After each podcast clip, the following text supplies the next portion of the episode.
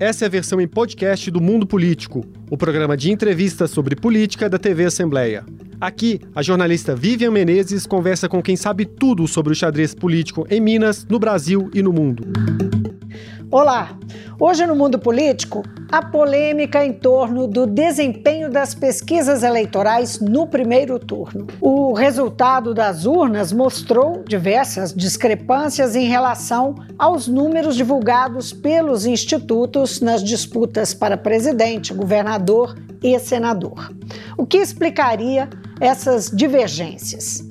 Nós vamos ouvir hoje o ponto de vista sobre essa questão uh, do CEO do Instituto Atlas, Andrei Roman. Andrei, muito obrigada por atender-nos. Muito obrigado, Viviane, um prazer. Andrei, você declarou de forma contundente no Twitter Logo que essa polêmica começou, você disse: as pesquisas erraram. Sua declaração se contrapõe a diretores especialistas de institutos é, que se manifestaram também logo depois das eleições. Que erro você identifica é, agora já há alguns dias? É possível identificar o que, onde que está o erro e que erro é esse? Uh, Vivian, me parece que é, é, as pesquisas é, podem refletir uma situação de momento que pode mudar entre o momento da pesquisa e o momento da votação, certo? Então não é que necessariamente sempre a gente precisa ter uma perfeita co coerência de números entre a pesquisa que foi divulgada na véspera e o resultado na votação. No entanto, é, deve existir algum tipo de razoabilidade em termos da magnitude das discrepâncias, certo? E também em termos dos padrões que a gente enxerga como é, lógicos em termos das diferenças que aparecem. Né? Então, tem padrões ou justificativas que em certos contextos podem fazer sentido, Uh, mas essa lógica ela precisa ser sempre articulada de uma forma explícita. Uhum. No contexto das eleições uh, que a gente teve no Brasil, é, no primeiro turno é, da eleição presidencial e das eleições para governador e senado de 2022, me parece que não sou apenas eu, é, mas assim a opinião pública em geral que enxerga uh, uma série de erros grosseiros dos estudos é, em quase todas as corridas, em quase todos os estados. Uh, e não tem como uh, a gente não uh, se atentar ao assunto e simplesmente alegar que nenhuma pesquisa errou, até porque as pesquisas estavam muito discrepante, eh, discrepantes uma das outras. Ou seja, pesquisas divulgadas no mesmo dia, na véspera, eh, mostrando coisas totalmente diferentes, é impossível dizer que nenhuma errou uhum. estava mostrando uma realidade que era distinta uma das outras, né? Eu vou. Uh, tem, tem casos, né? Tem casos muito claros de super ou subestimação de candidatos. Então, posso dar alguns exemplos.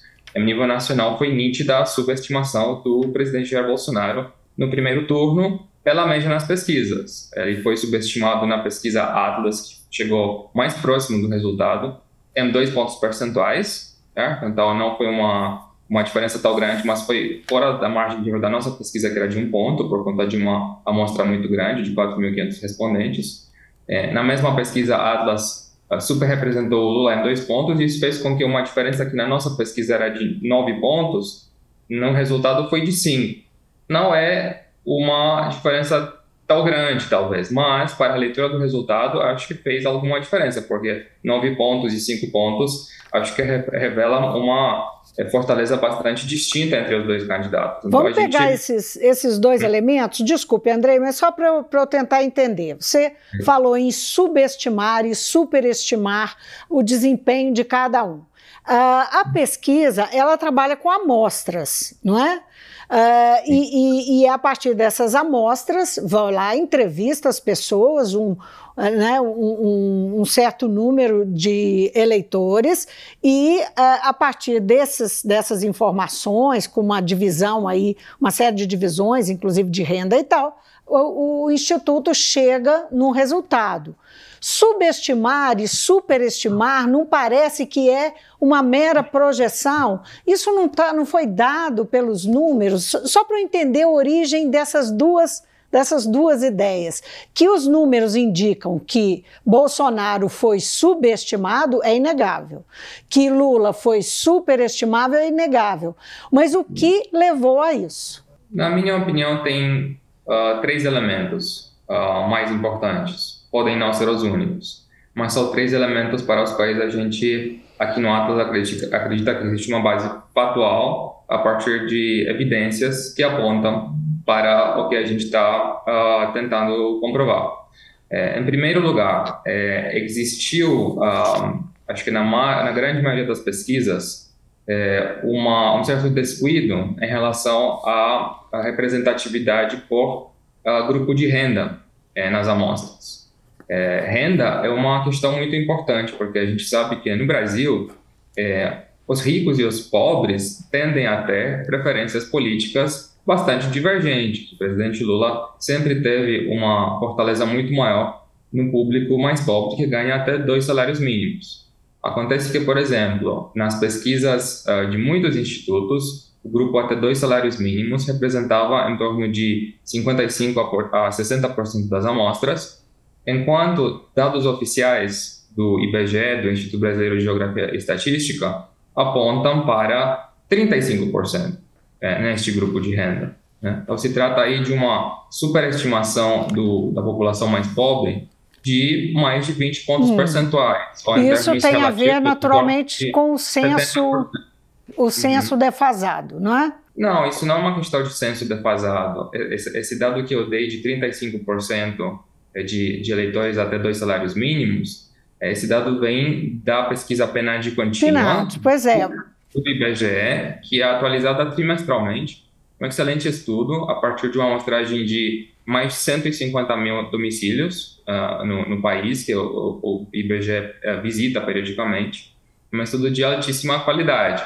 E se existir algum tipo de uh, atraso nos dados, ele provavelmente vai na direção de um, superestimar esse percentual de 35%. Então, na realidade, ele, teria, ele seria ainda menor do que isso, não de subestimá-lo. Ou seja, essa uhum. diferença que eu citei de 20 pontos percentuais no mínimo, ela tende a ser de fato maior na prática. Isso também, talvez, né, no limite, poderia explicar é. É, essa, essa pequena subrepresentação do, do Bolsonaro na pesquisa Atlas. É, um segundo ponto sobre, sobre essa questão tem a ver com o voto envergonhado. Que cada vez mais no mundo, por conta de é, polarização política, a gente vê um certo receio de alguns eleitores em termos de declarar qual que é a intenção real de voto ou opiniões sobre temas mais polêmicos. Isso tende a afetar menos, acho que tende a ficar menos uh, os erros em nível estadual, para corridas como, por exemplo, governador, o senador, mas para presidente me parece que é uma questão bastante uh, importante. A gente viu evidências nesse sentido, por exemplo, um estudo da empresa Futura, que comparou eleitores homens, eh, entrevistados por outros homens em pesquisas telefônicas, com eleitores mulheres, eh, desculpa, com eleitores homens entrevistados por mulheres. Eles viram que homens entrevistados por homens tendem a declarar uma intenção de voto no Bolsonaro 10 pontos ou mais acima de homens entrevistados por mulheres. Isso parece então implicar que existe um fenômeno de interação social no momento de coleta da entrevista, seja por fatores que são conscientes, você realmente é, acha que é, deveria manter uma postura de agradar né, o seu interlocutor e faz isso de maneira consciente, ou inconsciente. É, as duas, as, os dois efeitos são plausíveis. Sendo que uma vez que isso acontece, é um efeito muito difícil de ajustar, porque o respondente declarou algo na pesquisa. Não tem como o pesquisador inferir que, de fato, a opção de voto seria diferente da hum. qual que o respondente declarou. Mas é, é, tudo isso que, que, que você está dizendo é passível de ser, digamos, revisto pelos institutos? No caso lá da questão da renda, essa discussão já vinha há mais tempo. Havia institutos que estavam usando um censo desatualizado, referências de um censo desatualizado, era isso que eu me referia. Outros que estavam usando o PNAD, e ainda assim o resultado houve discre discrepância menor, mas ainda assim houve discrepância significativa. É, é, É possível controlar um voto, uma pesquisa é capaz de redirecionar ou é, trabalhar de mudar as ferramentas ou mexer nas ferramentas de forma a cercar essas variáveis, né? como você mencionou, o voto envergonhado, ou, ou, ou, enfim, o voto útil também entraria nessa conta aí? Sem a menor sombra de dúvida, sim. Os institutos não só que podem, mas devem fazer esse trabalho de aprimorar as metodologias, ah, de melhorar a qualidade de dados, de estudar eh, quando existe algum tipo de problema ou de viés identificar esse, esse tipo de viés e, de alguma forma, corrigi-lo. É, é justamente isso que a Atlas uh, tenta fazer o tempo inteiro. É, o nosso trabalho é fazer isso. Se a gente não consegue é, calibrar bem a amostra, se a gente não consegue, de alguma forma, oferecer é, dados, subsídios de análise que façam sentido para os nossos uh, clientes, é, a gente simplesmente perde espaço relevante no mercado. Ah, então, é algo que uh, deve ser feito e me parece que é possível ser feito. Igual a gente vem mostrando, acho que a, a, a trajetória da nossa empresa comprova que a gente consegue fazer isso bem é, em inúmeras uh, ocasiões. Né? Em sete de dez estados onde a Atlas divulgou pesquisas é, de primeiro turno nas eleições uh, de 2022, tivemos a, a, pesquisa mais próxima do, do resultado é, como também internacionalmente. Estados Unidos, a, a melhor pesquisa nas eleições americanas uh, de 2020, é, na, na, Argentina, no Chile, enfim, existe, existe toda uma trajetória de acertos da empresa. Isso apenas é possível ser construída a partir de um trabalho contínuo de é, aprimoramento, até porque cada geografia, cada país, cada região que a gente é, conduz essas pesquisas, ela tem desafios específicos próprios eles precisam ser estudados com uma devida ah. cautela. Você mencionou aí o caso do, uh, é, do entrevistador que pergunta não é, por esse ou aquele candidato, a preferência do eleitor, e que as pessoas podem responder por uma questão de gênero do entrevistador a pessoa pode decidir de uma outra forma.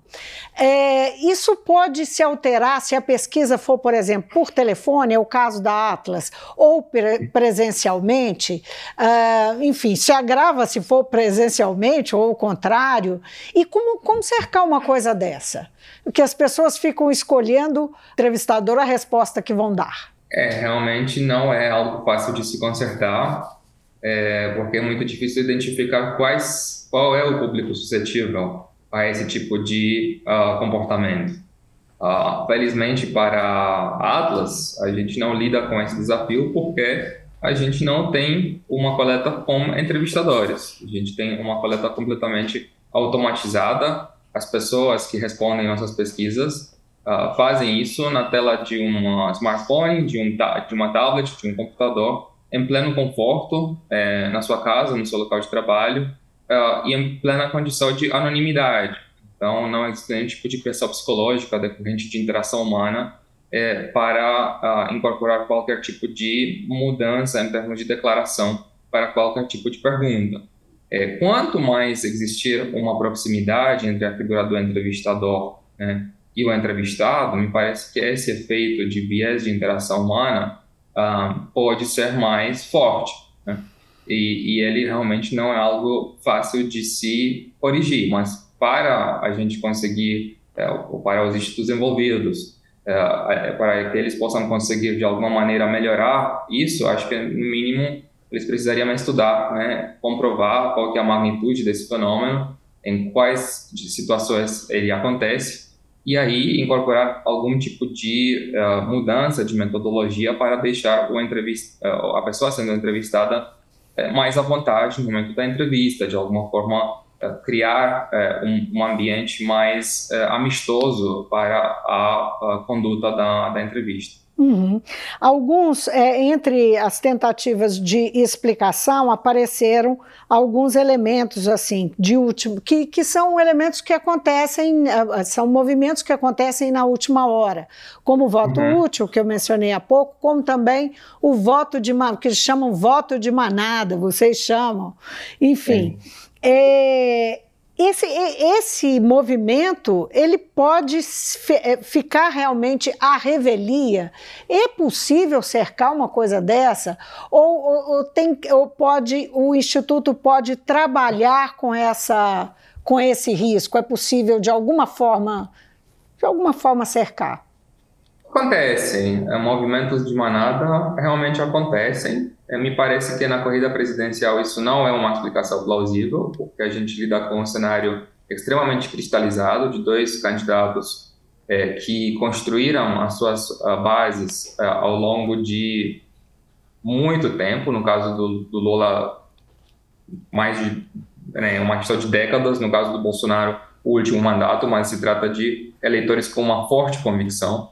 Então, me parece que argumentar que existe um efeito manada a favor do Bolsonaro ou do Lula hum, não, não faz tanto sentido. Existe um, uma, um certo fenômeno de voto útil, né, de eleitores do Ciro Gomes, da Simone Tebet aderirem é, tanto à figura do Lula quanto do Bolsonaro, mas as pesquisadas, por exemplo, pegaram isso na, na semana antes do uh, primeiro turno, é, o desempenho tanto do Ciro quanto da Simone uh, apresentava uma tendência de uh, queda bastante clara nos nossos dados, e então não, não foi essa superestimação é, do, da Simone ou do Ciro que poderia explicar o que aconteceu com os resultados dos outros dois candidatos. Né? É, e tem que ter uma certa razoabilidade em termos desses argumentos. Por exemplo, pesquisa, as pesquisas de véspera na Bahia, é, é, de alguns dos institutos, mostravam uma vitória no primeiro turno do candidato ACM Neto.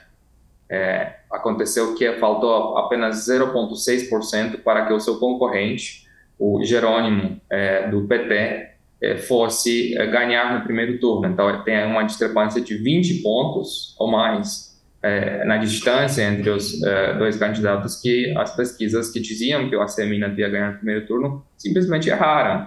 E, ao mesmo tempo, a pesquisa Atlas acertou os dois candidatos, como também as outras corridas para senador e para presidente, dentro da, de uma margem de erro de um ponto percentual. Né? Então, assim, se a pesquisa Atlas teve um acerto tal bom, me parece difícil você argumentar que houve uma mudança de 20% uhum. do eleitorado de um dia para o outro para explicar o que aconteceu com a, com a, com a outra pesquisa. Né? Não, é, não é algo plausível. É isso que eu digo. Podem acontecer movimentos entre as pesquisas e o resultado da eleição, mas eu acho que não podemos ah, deixar que isso vire uma lei que, uh, de alguma forma, viria uma tábua de salvação para pesquisas de má qualidade metodológica. Agora, no caso da, da, da, disputa presidencial especificamente, você mesmo disse que houve superestimação do Lula, subestimação do Bolsonaro, e no caso do Bolsonaro, na, na, é, a pesquisa da Atlas também ficou, do Atlas também ficou, uh, digamos, abaixo, não é? É, bem ab... né, diferente. Foi, é, foi 48 a 49 a 41? É, foi isso? É, no caso do Lula, é, na nossa pesquisa ele aparece como 50,3% de votos válidos. 50,3%. 48,4%, né? Então, ah. que foi uma diferença de menos de dois pontos percentuais. No caso do Bolsonaro, foi uma diferença de dois pontos, sendo que na direção oposta. A gente estava com é, 41% para o Bolsonaro uhum. e ele uhum. teve 43,2%, se não me engano. Uhum. No caso do, do, Bolsonaro, ele, ele atraiu é, votos da, de última hora? É possível dizer? De acordo com os nossos números, não. De acordo com os nossos números, é, já estava dado. De, de acordo com os nossos números, no dia da votação, ele não me parece que ele atraiu muito mais eleitores da Simone Tebet ou do Ciro Gomes. Parece que uma coisa que pode ter acontecido, sim, é uma mobilização na margem maior do seu eleitorado, ou seja, uma, uma frequência de comparecimento mais alta no público dele, que é dentro de um público que declarava a intenção de voto no Lula, sendo que teve uma taxa de abstenção um pouco maior. Né? É, se uhum. falou bastante sobre abstenção, acho que esse argumento procede, mas não com a magnitude que muitas vezes é, é alegado que isso pode explicar a, a divergência entre os números. Hum, mesmo considerando que a, a abstenção chegou a 21%. são 33 milhões. Porque e esse, ela é esse basicamente. Nível de abstenção, ele não é um nível de abstenção recorde, na minha opinião. Ele é um nível de abstenção que se enquadra com bastante facilidade dentro de uma série histórica. Mas não, a argumentação é que atinge basicamente a abstenção, parte especialmente da população mais pobre, que seria o, o eleitor do Lula. Isso é uma especulação. Não, é, não, é, não existe comprovação neste sentido, absolutamente nenhuma. Na minha opinião, é, a abstenção de fato que fez a diferença, é, ela foi mais concentrada num público que não é o público mais pobre, é, mas é de fato um público mais sofisticado, é, mais moderado, em estados como São Paulo, Rio de Janeiro e Rio Grande do Sul. Por quê? Porque nesses estados a gente viu um, que é, os eleitores moderados não tinham uma opção clara é, para um candidato de centro. Uh, então, é, não, não tendo esse, essa, essa mobilização, esse entusiasmo de defender um candidato que eles realmente preferem, eu acho que eles uh, ficaram mais desmobilizados. Caso eles possam realmente se apresentar às urnas, eles poderiam ter votado com uma frequência maior no Lula que é no Bolsonaro. Então, acho que o argumento de que o Lula perdeu com a abstenção, ele é um argumento válido, mas não é um argumento que pode ser aplicado com tanta facilidade, de forma geral, sem a gente olhar um pouco mais é, para a granularidade é, desse, desses padrões. Nesse recorte de análise aí, a gente pode inferir que o antipetismo pode ter ajudado também, colaborado com a abstenção? O antipetismo, ele é a coluna vertebral do bolsonarismo. É um fenômeno social muito nítido é, no Brasil. A gente viu uma bancada do PL, um partido recém-criado, superar a bancada do PT, chegaram a 99 deputados. O PL está hoje em dia com uma identificação partidária de 13%, é o segundo maior partido em termos de identificação partidária depois do PT. Né? É, e realmente, dentro deste público antipetista, a mobilização por conta de viralização de conteúdos nas redes sociais, por conta de um certo fenômeno cultural, onde as pessoas são muito mais engajadas politicamente, a mobilização é mais forte do que a média no, do, do, eleitorado. Então, sim, eu, eu, concordo com a sua tese, Viviane. Fez a diferença também. Uhum.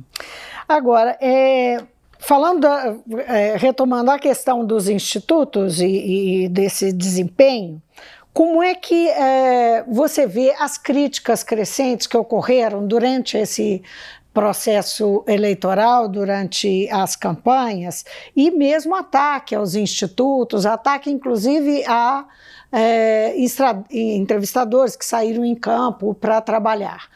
Qual que é a sua opinião sobre esse, esse ambiente aí de agressão que surgiu? Me parece que é lamentável, absolutamente lamentável. A gente, é, na minha opinião, assim, essa, essa, crescente onda de polarização política, é, às vezes resultando até em morte de alguns simpatizantes de um ou outro candidato apenas por uma simples declaração de opção política, me parece que é algo extremamente preocupante é, para todos nós. Então, é, eu, eu, diria que é algo que uh, deveríamos, como cidadãos, é, entender melhor. É, acho que é, precisa haver um esforço, principalmente por parte dos líderes políticos, de reduzir um pouco a pressão é, em termos de polarização, porque isso tem todo tipo de impacto negativo sobre a sociedade, não apenas sobre uh, as pesquisas, sobre os institutos de pesquisa. Eu, uh, assim, eu manifesto meu total repúdio a qualquer tipo de agressão de qualquer é, é, quadro, funcionário, entrevistador, é, mesmo que a Atlas não tenha essa metodologia de entrevistas presenciais, meu total repúdio a qualquer tipo de agressão a algum funcionário ou entrevistador de algum é, instituto concorrente da Atlas, algo que nunca deveria ser permissível. E qualquer pessoa que está é, engajada em alguma prática dessa natureza deveria uh, deveria sofrer é, as consequências uh, legais uh, disso. Enfim, essa discussão que a gente está tendo aqui, que fala sobre né, a questão do desempenho dos, dos, institutos e o que isso significa, acabou rendendo também algumas é, manifestações, é, digamos, político-eleitorais. Né? Nós tivemos aí um pedido do ministro da Justiça, Anderson Torres, para que a Polícia Federal investigue, investigue aspas, crimes perpetrados por alguns institutos. E também o movimento dos senadores, uh, lá no Senado, por a, a, a, abertura de uma CPI. E, por último, hoje. O uh, deputado Ricardo Torres apresentou um projeto de lei que criminaliza os institutos de pesquisa uh, que ficarem pelo menos foi o que eu li, eu achei uma coisa assim um pouco estranha, mas se eles ficarem dentro da margem de erro do resultado, quando sai a pesquisa, a pesquisa indicar que eles acertaram ali dentro da margem de erro, não é crime. Agora, se estiver fora, é crime. É, esse projeto de lei é realmente ridículo, né? É, até porque muitas vezes você pode estar fora da margem uh, por motivos que não dizem respeito à qualidade da pesquisa. Isso não é 100% o caso. Eu fui um crítico de erros metodológicos das pesquisas nessa eleição, mas eu posso oferecer inúmeros exemplos de pesquisas que não estavam uh, erradas e mesmo assim não acertaram a eleição porque algum tipo de elemento relevante interferiu entre a pesquisa e o momento da votação. Então, essa generalização de que as pesquisas precisam estar dentro da margem, senão isso é crime, é algo realmente ridículo.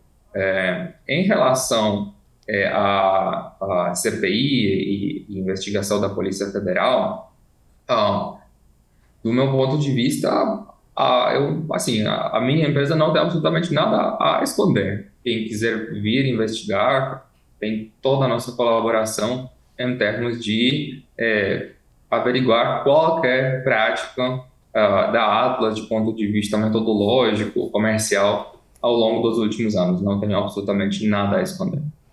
Isso é o que seus colegas têm dito também. Bom, agora uma última questão. Lula e Bolsonaro são amplamente conhecidos, têm um passado, ambos têm um passado na presidência. É, o que, que você considera que cada candidato vai ter que fazer nesse segundo turno para convencer o eleitor e chegar na frente? Nesse momento, eles estão medindo apoios, não é? Olhando para um e olhando para outro, como é que você enxerga esse segundo turno e as tarefas que eles têm que cumprir para alcançar a presidência? É um segundo turno muito interessante, porque os dois candidatos têm é, oportunidades e vulnerabilidades, e elas tendem a ser bastante diferentes. Então, vamos pegar, por exemplo, o caso do presidente Lula. Um grande desafio do Lula neste momento se chama Minas Gerais. É, temos aí um governador eleito no primeiro turno da, da eleição, com uma margem muito forte em termos de vantagem ao segundo colocado, um governador com alta popularidade, que é, fez uma gestão considerada pela maioria dos eleitores de Minas como sendo uma gestão muito boa, muito competente. E esse candidato, esse governador reeleito está agora engajado numa campanha eleitoral para ajudar o presidente Bolsonaro. É, no contexto em que existiu um voto cruzado muito forte de eleitores do Lula também apoiarem o Zema é, no primeiro turno da eleição para governador, é, a chance do Zema mover alguns votos para o Bolsonaro não é uma chance desprezível eu diria que é, as bases, como falei antes, são bastante cristalizadas, então também não será fácil para o Zema fazer essa, uh, essa operação. Mas ele poderá, no limite, eh, se não conseguir uh, mover tantos votos do Lula para o Bolsonaro, desmobilizar alguns eleitores do Lula que simplesmente poderão não comparecer. Então, o envolvimento do Zema na campanha do, do Jair Bolsonaro é algo extremamente relevante, representa assim, um, um potencial um, game changer, como alguém diria em inglês, uma, uma virada de, de estratégia na, na campanha presidencial. Mas o Lula também tem é, essas uh, oportunidades. Como falei, existe um, um eleitorado moderado, é, tanto é, que compareceu no primeiro turno, os eleitores do Ciro, da Simone Tebet, que é, uma nítida maioria prefere o Lula ao Bolsonaro e então vai aderir com, com, uma chance muito grande à figura do Lula no segundo turno. E além disso, existe o eleitorado moderado que não compareceu é, em estados como São Paulo, onde eu citei que me parece que esse fenômeno pode gerar até uma, um potencial de contra-onda contra, a, anti-Bolsonaro no segundo turno. Então, essas oportunidades, elas existem para os dois candidatos. Aí depende da competência dos candidatos e das suas campanhas, dos seus marqueteiros, uhum. dos seus é, é, comitês, de um, aproveitarem, de capitalizarem acima uh, dessas, uh, dessas questões. E a efetividade da batalha nas redes? A batalha que naturalmente acontece assim, batendo normalmente abaixo da medalhinha. As redes sociais mudaram a política do jeito que a gente já conhecia.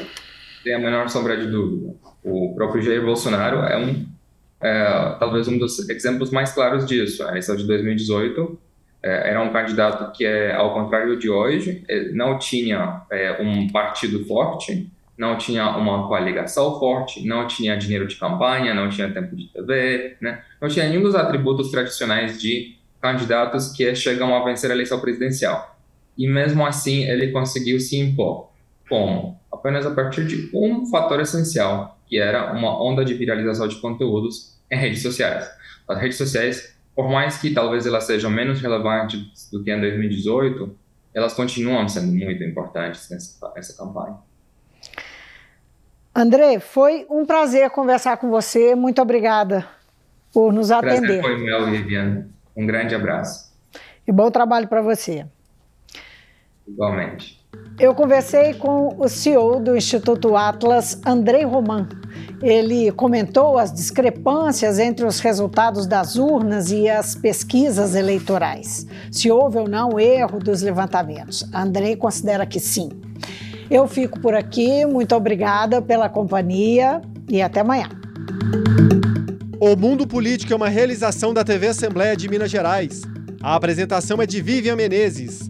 A edição de áudio é de Leandro César, a produção é de Tayana Máximo e a direção é de Alevi Ferreira. Acompanhe a cobertura especial da TV Assembleia de Minas sobre as eleições. Confira as notícias sobre as movimentações das campanhas, análises sobre os cenários eleitorais e outros assuntos que mobilizam os eleitores.